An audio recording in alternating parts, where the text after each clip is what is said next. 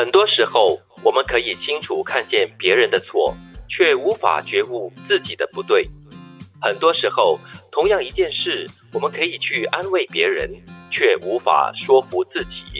好像很多时候我们都看不到自己哈，所以应该经常手里拿着一面镜子照下自己。我们都说了，旁观者清哦。很多时候你站在第三方的时候呢，你就可以比较冷静、比较心情平和的去看待另外一件事情。第二句话所讲到，我非常有共鸣哦，就是很多时候同样的一件事，比如说嗯，有某某某朋友失恋了，然后然后你就可以很冷静、很理智的跟他分析，哎呀，他这样子对你，你就早一点放弃啦。其实呃跟。跟他分手，损失的是他啦，什么什么东西？但是呢，事情真正发生在自己身上的时候呢，你就没有办法这样子来说服自己了。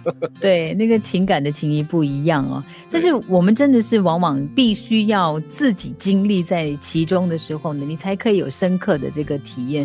而且我们常常会指责别人啊，为什么这个东西是这样子？为什么你，比如说现在我们常常要提醒别人戴口罩啊，为什么你又不戴口罩？为什么你出来你这样子？可是你可能没有进一步的去了解对方，可能有自己的难处。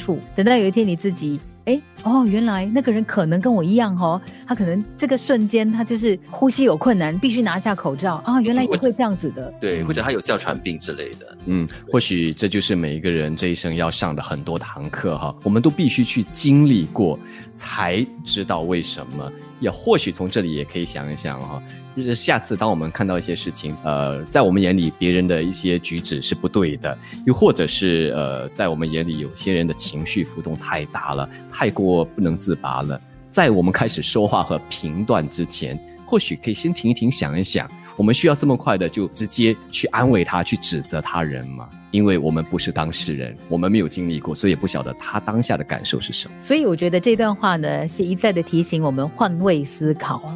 就是不要只是从自己的角度来判断事情，比如说在一个一个公司里面吧，就有很多不同的团队，你可能要面向不同的人，每一个人的角度都不一样。你可能会觉得说，哎，这个东西很简单，你就这样子啊，A B C D 就可以啦。可是从每个人不同的角度来看的话，那个方程式是完全不一样。你可能会觉得说，哎，这样子做是很方便、很直接的啊。可是。在这个方程式里面，可能就影响到了另外一个单位的同事了。嗯，除了换位思考，可能我们还要做的就是设身处地，把你自己的脚放在别人的鞋子里面，才可以知道那个鞋子到底有多紧或者多不舒服，然后你可以想方设法的去解决这个问题。再来就是要经常的自我反省哈，呃，在指责别人的错误或者是不对之前，先想想自己是不是也犯了同样的问题，又或者是尝试去了解我们刚才所说的换位思考，为什么对方会那么做？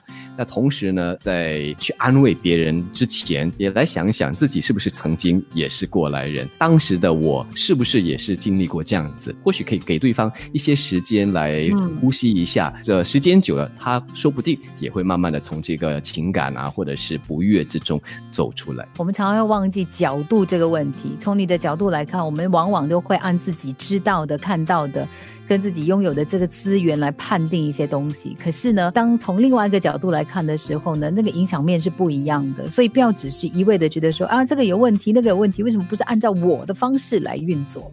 很多时候，我们可以清楚看见别人的错，却无法觉悟自己的不对。很多时候。同样一件事，我们可以去安慰别人，却无法说服自己。